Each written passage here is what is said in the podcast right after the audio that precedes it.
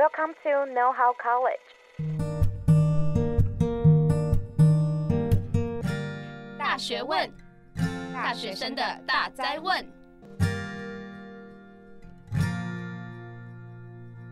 欢迎回来，《大学问》大学生的大灾问。我是主持人 Fanny。打工度假一直是许多人心中的梦想之一，因为它是一个既可以赚钱，又可以在异地旅游、体验当地生活的方式。近年来，因为疫情的关系，许多人暂缓了这个计划。但随着疫情趋缓，越来越多国家开放打工度假，打工度假也逐渐恢复以往的热度。那究竟打工度假在申请上需要注意什么东西？又有哪些撇步是我们必须要知道的呢？今天大学问邀请了曾经在日本、美国、澳洲打工度假过，在 IG 上面拥有一千五百位粉丝的 Evita 来为我们解答。让我们掌声欢迎 Evita！嗨，大家好，我是 Evita 车车。那我在二十六岁以前就去了三个国家打工度假。那可以请 Evita 简单介绍一下你自己吗？好，那我一开始打工度假的契机呢，就是我第一个先去了日本。那比较跟大家不一样的路线，就是说我是因为那时候在大学的时候有在一个咖啡店工作，然后就是刚好有这个机会可以跟他们一起出去。但我是先休学，然后所以才去。然后去完了之后呢，我又复学了，所以才会有一个机会可以去美国打工度假。因为如果你有做功课的话，应该会知道美国打工度假必须要有学生身份才可以申请。对，那去完美国之后呢，又再去了澳洲这样子。了解。那所以你在日本待了多久的时间？在日本的话是大概一年，一年的时间。对对对对，哦，所以一整年都是在就是咖啡厅那边打工吗？没有，因为我们后来我去了之后，大概半年之后，我们店跟可能日本的股东他们有一些问题，可能主管们最后的决定就是台湾的部分要撤回来。但是因为我自己本身还有签证，所以我就想说，哎，那我为何不待在那边，就是再多待一下，真正开始 体验所谓的日本打工度假，因为就真的。很不一样的就是，大家可能去日本打工都是要自己找工作啊、找住宿。可是因为我是跟着公司去的，所以等于说我人只要到了，其他住宿啊，或是交通，甚至就是工作，我都有了这样。所以我觉得算是蛮幸运的，对对，可能比较少人会有这种机会。所以那时候半年之后，我就想说，哎，那我既然还有半年的签证，我就试试看看能不能嘛，反正。大不了就是回台湾去，对对对，所以过了半年之后，才真正开始我在日本的打工度假。那想问，就是你除了就是在日本的咖啡厅打工过之外，你那时候因为你说后半年就是没有跟咖啡厅一起，那你那时候做了什么样的工作？我那时候因为我的日文就不太好，而且是去了之后才开始自学，就是真的就是五十音那种简单背一背而已。因为我好像自己对日文没有什么太大的热情，对对对对，就是可能你听得懂，但是。没办法回完整的句子，可能就是单字这样子，对啊，所以我后来就在好像是背包客栈，然后就找到了有一个台湾人在，嗯、问说有没有人想要去当 housekeeper 这样子，所以我就主动联系了他，然后后来也有去面试，嗯，就有上，所以后来的工作就是做 housekeeper。哦，嗯，了解。那想要问一下，因为你除了在日本，然后还有在美国跟澳洲，可以请你简单的介绍这三个地方的打工度假各自的特别之处？好，我觉得日本的话，嗯，如果说你非常喜欢日本的文化，对，嗯、然后你有点日文基础，我会比较推荐就是你去，因为如果说你一点日文基础像我一样是零的话，可能在那边生存，甚至要存到钱是比较困难的。对对，除非好像现在有那种就是已经有配合的工厂或什么，他会就是给你工作跟住宿，那交通部分我不确定。那这样的话，你可能去就会比较方便。那这个的部分可能就是要先在台湾找好中介，或是有介绍公司这样子。但如果你是嗯、有日文基础，然后也很喜欢日本的文化的话，那你这样子申请到签证过去，你会在那边有比较多的选择。对对对，你就可以不只做 housekeeper 啊，然后你可以做工作比较多人，对美妆店的店员啊，嗯、或是有很多甚至办公室。之类的，因为你的签证就是合法的工作签，嗯，对对对，你就有很多各种选择。哦，嗯、好，了解。那可以请你补充美国跟澳洲的部分吗？好，那美国的话，美国因为它就是跟其他打工度假比起来，就是比较特别，它就是只有呃三个月的工作时间，然后给你一个月在美国玩。对，所以就是说，呃，而且你必须要透过中介才能拿到工作。就是他们的公司是会跟中介合作，嗯，也不是中介啦，那叫什么代办？代办 说错了，因为像留学代办那样子，对对对，他们有个工作代办这样。对，你就在台湾，你必须要去找代办，然后去他会嗯、呃，像每年的九月就可以开始申请，那代办会慢慢的试出一些职缺，嗯，就是比如说游乐园或是嗯、国家公园。或是可能纽约的麦当劳，或是什么素食店，也有可能都是各种看你想要去体验哪一方面的工作，然后在哪一个城市，对，然后所以说他必须要是你在学生身份的时候就去做这件事情，因为他就是不要你滞留，他要你回来，所以他希望你还是有学生身份，你就是还要做这个。读书的义务的时候，你必须要有一个理由强、哦、迫你回来。对对对对，哦、而且他发的签证不是打工度假签，是这一万的交流签证。哦，对对，就是他们签证有分很多种。对对对，就是真的是给你去体验。所以大家如果想要去的话，就是不要抱着说哦，我要在美国存多少钱怎么样哦，不可能，就只是去体验一下当地生活。对，而且你签证费啊、代办费啊，各种叭叭叭的细项的费用，就大概可能加完你的机票。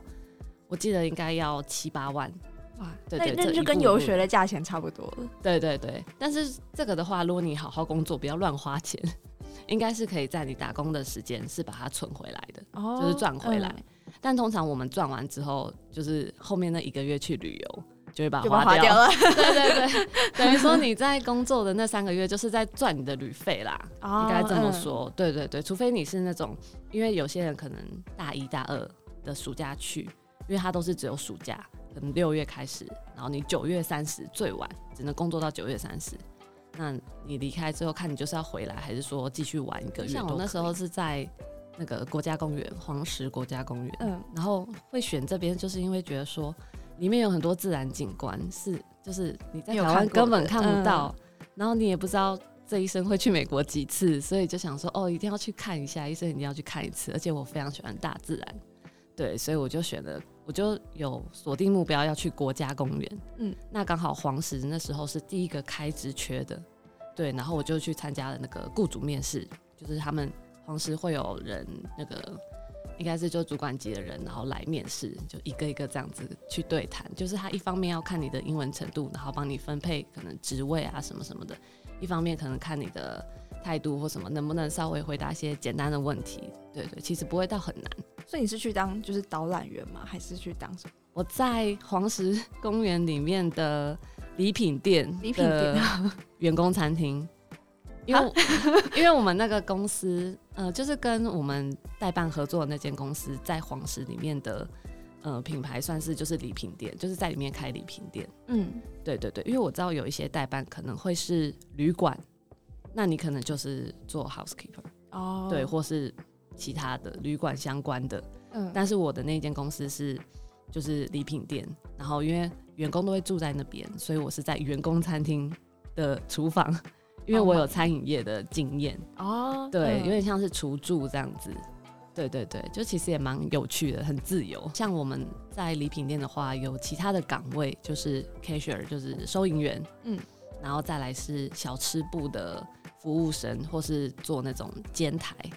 就是我们有一些简单的汉堡、薯条那种，所以就是海绵宝宝的角色哦，对对对，有点像，有点像，没错，对对对对对。那可能他就会依照你在申请的时候，你就会写你过去的工作经验，嗯，对对对，然后给给你放到适合的，他觉得适合的职位。但如果你觉得你自己不适合，你可以跟他讨论说，看能不能换。哦，对，澳洲的也是去类似国家公园的地方打工吗？不是、欸，澳洲就更自由，因为。澳洲就是门槛低，你自己呃完成申请的动作，然后缴了签证费，你其实就可以飞过去了。一方面很自由，也很弹性；另一方面也是变成说你也必须要靠自己。那我们那时候的话，就是等于说你买完机票，那你过去之后就是自己找工作。哦，是到当地之后才找，不像美国是已经先找好这样。对对对对对，他等于就是发给你一个工作签证，嗯、然后就看你要去哪里工作。那我想问一下，就是你那时候工作的内容大概是什么？因为我有听说，就是澳洲的工作，就我听到都是蛮极端的例子，可能就是你要在农场里面就是摘果实摘到死，或者是你可能要去那种很血腥的屠宰场。就可以问一下，就是澳洲的工作内容大概是什么？好，我在澳洲做过蛮多种工作的。第一个的话就是咖啡师，因为我以前就是做咖啡店的嘛。嗯嗯，对对对。然后再来的话就是有保姆姐姐，然后也有在药厂做那种有点像品管啊，检查药有没有嗯液体漏出来，或是胶囊有没有歪七扭八啊，那样子。你是坐在一条生产线前面，然后去看那个药这样吗？有，有一点。哦、对对对，有。好酷哦。欸有在生产线上的，也有在另外就是就是药刚做好的时候，它会有一栏一栏的这样子看的，哦嗯、对对，它有分不同的阶段，嗯、对对对对对，对。啊，然后再来的话就是农场，我是去农场，我不是去什么肉场、屠宰场，因为我个人比较怕动物的尸体，因为我就对，虽然我吃肉，可是我不敢看，嗯，对对对对对，所以就是肉场不会是我的选择，那。通常会去肉场跟农场呢，都是因为要集二签。嗯，对，二签就是说你在你第一年的时间里面做了八十八天，在那种第一级产业或是偏远地区工作满八十八天，你就可以申请第二年留在澳洲的签证。所以他才会说集二签，二签就是第二年签证的意思。哦，嗯，对对，只是他们规定说。你要去这些地方服务满八十八天，你才有这个资格。因为这些服就是这些地方是极度缺人嘛。对，因为就是缺乏劳动力，然后可能再加上我刚刚说偏远地区或者一级产业，就是大家不是不是大家的首选啊什么什么的。对，可能不是澳洲本地人的首选。哦，对，而且就是他们需要的人力有时候多，有时候少，所以非常适合背包客去。小赚一笔哦，对，是真的可以赚到钱的吗？我觉得看你选什么产业，然后像是说，嗯，我那时候是摘那个覆盆梅，就是红梅，嗯，台湾可能比较少见，应该都是进口的那种，它就很小，然后轻轻的，对，然后就是看说你动作快的话，你采越多盒，那你赚的钱就越多，所以这是完全是一个你今天要赚多少钱，取决于你自己。的意愿的那种工作，它不是算实行的，嗯、所以不会很死，或者说你的钱没办法，呃，变多或变少。对对对，它是每天结算的吗？对，它，嗯、呃，因为我们有点像是自己采，采完要自己包装，然后他就会主管就会算你，哎、欸，你今天采了几盒这样子，哦、对，然后就会算盒数，嗯、然后隔一天的话，他就会说，哎、欸，昨天的果价是一盒一块钱，那比如说我昨天采了一百盒，所以就是我赚了一百块。哦，对对对对对对对对对对。然后如果有一些是时薪的话，就是看，对，就是时薪，就是可能一个小时二十块啊，二十三块之类的。对，那那个可能就会比较适合喜欢稳定，然后不喜欢竞争的人，因为我们在采这种呃计件，我们称为计件跟计时嘛，就是时计时就是时薪，嗯，然后计件就是件数，就是看你采多少算多少，嗯，那可能有些就会比较。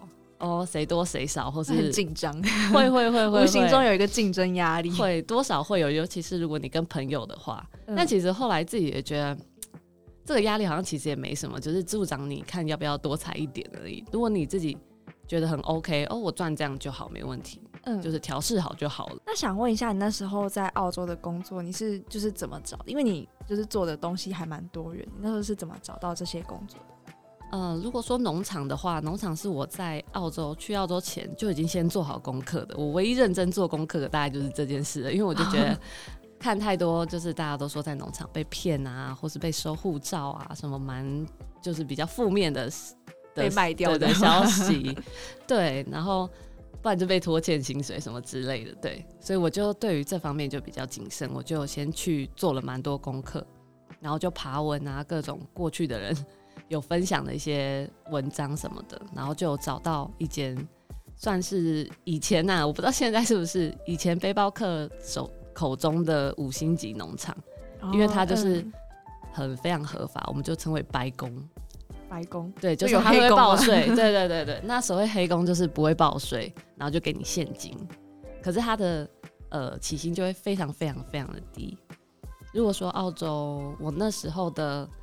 法定基本薪资好像是十九块，对对对。那如果是黑工的话，可能就是给你十块，或十一块，或九块，八块也有。对，但是就是可以领现金这样。对，你就不会被扣税。可是如果说白工的话，可能就会也有十九块的，也有大部分我的好像都二十二块左右。对对对，然后但是就是会被扣税，可是你就会有退休金可以拿。嗯，对，就会他会拨一笔到退休金到你的户头里。对，你要完全的离开澳洲的时候，其实你是可以把它申请下来的。嗯，对对对对对，了解。那想要问一下，就是打工度假找工作的方式有很多嘛？那听说你在澳洲的时候，好像有一个很特别的找工作的方式，可以跟我们分享一下吗？好，我那时候。呃，其实，在澳洲找工作有蛮多种方式。然后我自己个人的话，有实际用的就是，嗯、除了去爬文之外，然后再就是去一些官网、品牌官网。那我发现就是说，你其实可以去超市看一些，像我那时候是看富本美一些农作物，对对对，看看后面的标签，然后就看到那个公司的名称，对对，你就可以用它的公司名称去搜寻，看看这个品牌是不是在澳洲，然后在澳洲是不是。有开职缺，直接就是在他的官网上就可以看到一些职缺的资讯。因为他们如果是原产地的话，他们一定会需要一些皮克采手啊，或者是 packer 包装手之类的这种职缺，一定会很多。所以你就可以利用标签后面去看那些嗯公司的地址啊，然后还有公司的品牌名，对，去搜寻。而且相对的来说，像他们。这种大品牌都出现在超市，所以他们一定会是很纯的白工，或是很有保障，就是很有名声的公司，你就比较不会被骗啊，或是有其他的，嗯、呃，反正就是不好的纠纷之类的出现。嗯、对对对对对，被骗钱，其 实对啊，就不会有这种情况。所以我觉得你先去超市晃晃，了解一下现在有什么农作物，然后有什么品牌，或是甚至饮料，饮料后面也是，因为我待过饮料厂。所以我觉得，对，所以我觉得你多少也可以看看，看看制造商，嗯，对对对，可能不一定是贩售的公司，你可以看制造商，都去搜寻看看，因为你这样找的话，一定会有收获，对啊，然后再来的话，可能你最一开始找也可以用背包客栈，然后再来的话就是一些脸书的相关社团，嗯，对，然后你我会建议说，你不要害怕在上面问问题，因为大家都有第一次。我们也是在过去也是就是很不懂的情况下，但是你只要愿意开口问，都会有人就是帮助你解答。对对对对，大家都很友善的。我是觉得蛮友善的。那就算如果有不友善的留言，你也不要去在意他，因为他就是不了解你，你也不了解他，他只是很一昧的说出他的想法，那你就选择性去看去听就好了。对对对对对，但是因为。过来人的建议，我觉得真的是蛮重要的。毕竟他都帮你去亲身体验过一次了，对，嗯、所以多少还是可以听，可以看一下，可以当做参考。刚刚那个 Evita 有提到，就是每个国家可能打工度假的流程不太一样。那可以请你就是稍微条列式的跟大家介绍，如果我今天假设我要去澳洲打工度假的话，我大概会 run 过哪些流程？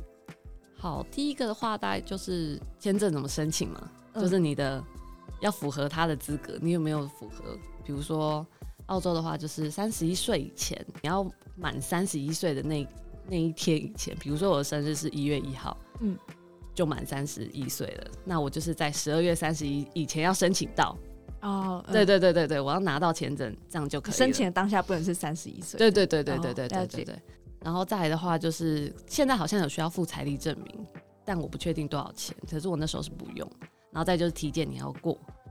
那申请流程的话，其实你上网爬文都会有蛮多的细节告诉你，诶，在这一步要怎么做，在这一步要按哪里，要输入什么。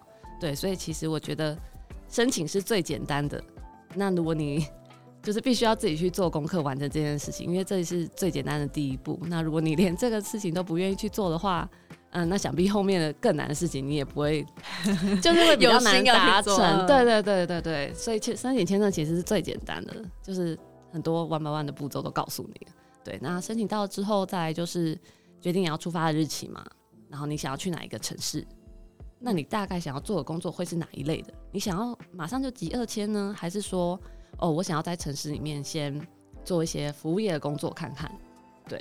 那就可能需要去决定说你的下一步、第一步想要在哪里做什么工作，对，然后再去找相关的资讯。那通常找就是要先做功课，你真的不要嗯傻傻的就直接签下去。然后我是不建议说，好像你什么都没有准备就去了，嗯、对，还是要稍微做一下，不然你会有点迷茫。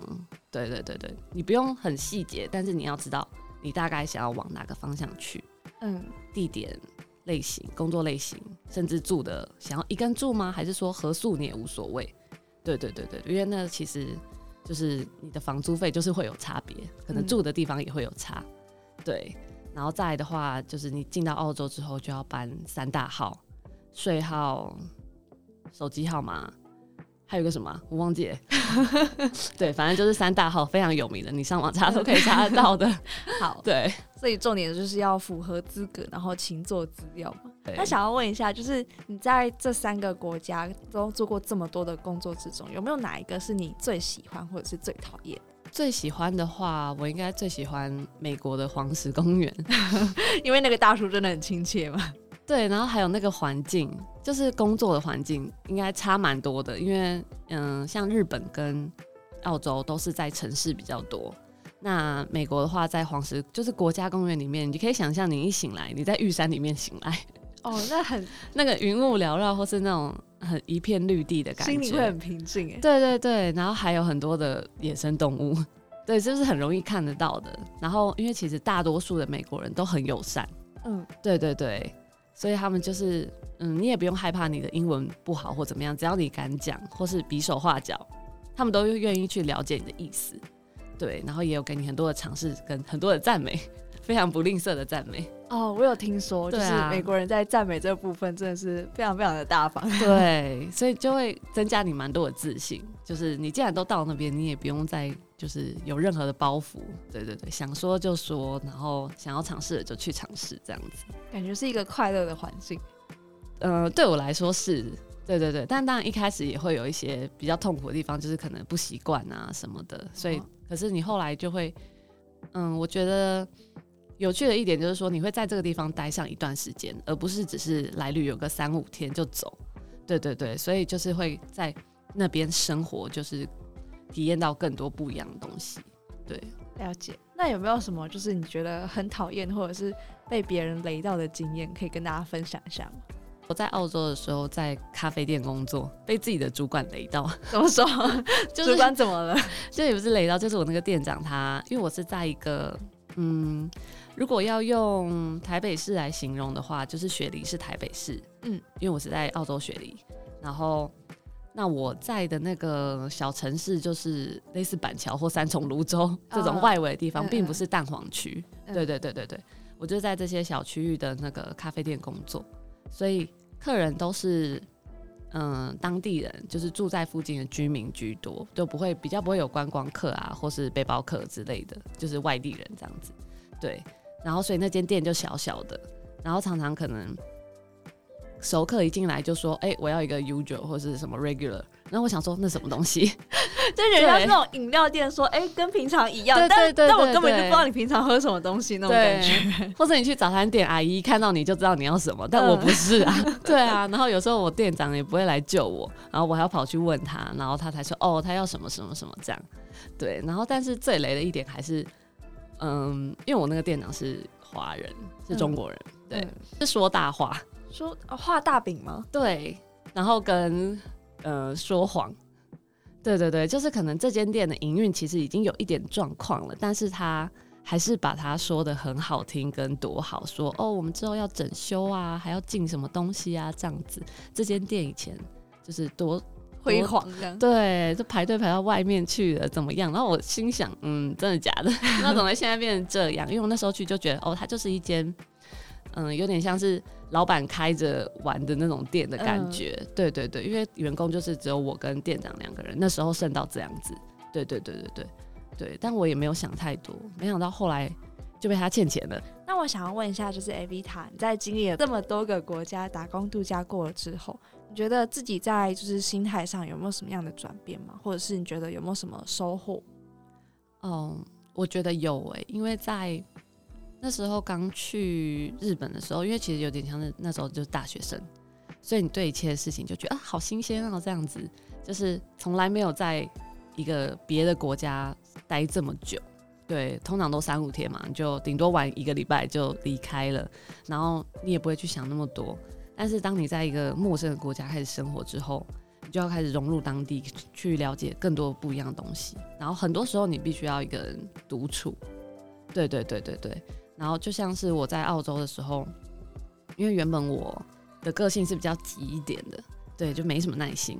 可是，在澳洲，你发生一些事情，你能做的事情就是等，因为就像我那时候开车，我跟朋友一起出去玩，可是我们的车在路上抛锚了，对，但是那是在一个根本可以说是鸟不生蛋、鸡不拉屎，可能只有几只袋鼠的地方，对，然后因为澳洲地又这么大，向袋鼠求救，对对，没办法，然后你就要打那个道路救援，但你一等等他来，就是要等大概至少一个小时。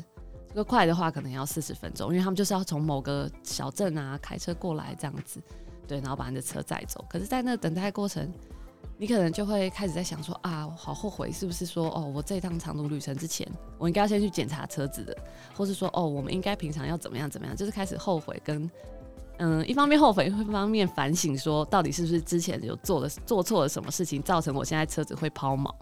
对对对，然后就会开始想东想西，然后把自己搞得有点烦躁。可是其实当下，嗯，你能做的事情就是只有等待，你就是耐心等待，然后那个拖吊车来，其实你这件事就会被解决。但是那时候第一次碰到的时候，就会觉得不行啊，我现在应该要做点什么，怎么样的？那我是不是应该要怎么样，怎么样，怎么样？就开始想想，然后一直在后悔中。对对对对，就是自己那个心态其实蛮乱七八糟的。嗯，对，那不像台湾，比如说你。车子有事情，或是你出事，你其实打电话给你的保险公司，或者五分钟就来了，打个电话给警察局之类的，对，马上就有人来帮你处理。就是台湾的效率真的是非常好，嗯、对对对对对。但是在澳洲不是，任何事情都是要等。对，你想要买台车，你想要去检查车子，要等，要预约，不行，对，不能马上。你想要去剪个头发，嗯，可能也是要预约，对，然后做任何事，对你都必须要先做功课，然后等。等时间到，然后你去，你才能去面对去做。对对对，所以我觉得在训练我自己的耐心的上面，就是学到了蛮多功课。对啊，然后还有面对事情，就是会比较乐观一点。了解，这样听起来是你在就是不管是个性或者是处事的思考上面都改变蛮多的。对，我觉得有。那我想要问一下 Evita，就是因为你在这么多国家，就是。工作过，然后我想要问，就是你有没有什么建议，不管是心态上，或者是实职的技能上面的建议，想要给大学问的听众？因为我们应该有蛮多人，就是对于打工度假这件事情非常的好奇，然后也跃跃欲试这样子。我的建议就是，如果你，嗯，不管你对打工度假有没有向往，或是因为很多人，我猜应该都是听到哦，打工度假很有名，就是好像大家都要去做这件事情，对，或是说，哎，澳洲多好赚。就是我也要去赚一桶金回来，不管你是听到、看到，或是自己想要去，那我觉得你只要有这种想法开始出现，你就要去，就是真的去慢慢的去执行它。对对对，不要让就是这件事情好像一直放在你的心里，然后你都是想想想，然后都没有去做，然后你就三十岁了，时间真的过很快的。对啊，所以会鼓励说，就像我 IG，我常常就在鼓励说，如果你想要出去看看，就。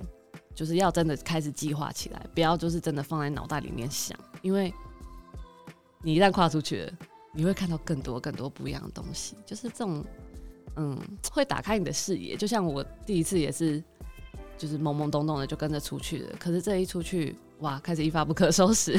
对啊，所以对我的人生、对我的个人的经历，还有我自己的性格什么。这些无形的东西是会帮助你成长的，这些过程会帮助你成长。虽然说可能我们看不到一些实质上的收获，例如很多人就会问你说：“哎，那、啊、你去澳洲赚多少钱？有没有拿个一桶金？啊，没有的话有没有半桶？吧？这个问法肯定是亲戚吧？或是或是知道你去澳洲的朋友？对对对对，他可能就会这样问。嗯、但是因为他们不了解，因为他们也只是从。一些新闻或者消息中知道哦，澳洲很好赚这样子而已。嗯、对，那其实就算不管你有没有带一桶金，甚至没有，那也没关系，因为你知道那些无形的东西已经在你的生命中，在你的心里已经成长了。对对对，你一定多少会有一点收获的，对啊。所以我就会非常鼓励说，不管你是想要改变，或者说想要体验新的东西，你就开始计划吧，就是做就对了，这样子。对啊，对啊，不要去想太多。嗯嗯嗯，了解。就是或是。像有些人也会直接私信我说，问我说，哎、那我在哪一个农场？对，然后我也是会直接告诉他说，哦，就是这个。今天我们就是透过访谈知道了，就是打工度假的一些相关的流程。那我觉得 Evita 提到一个很好的点，就是包含有了想法之后就要实际行动，并且在行动的过程之中，除了努力找资料之外，更重要的是你要不停的去问自己，说你自己到底适合或是想要什么东西。而且我们在找的过程中也不能不能说就是带太有目的性，应该是说我们可以看到一些就是钱财之外的收获。那我觉得这也是就是观众朋友可能最就是在经历了打工度假之后会得到最大的好处，或者是可以得到最大的成长这样子。那今天非常谢谢，就是 Evita 来，就是大学问来接受我们的访问。想知道更多打工度假相关的细节，或是有任何问题，欢迎去 Evita 的 IG 账号看看。那也希望可以透过他的经历，给我们大学问的听众更多出走的勇气。大学问，我们下次再见，拜拜。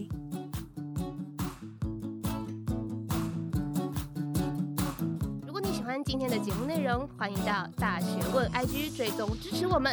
并在各大平台订阅我们的节目哦，我们下次见，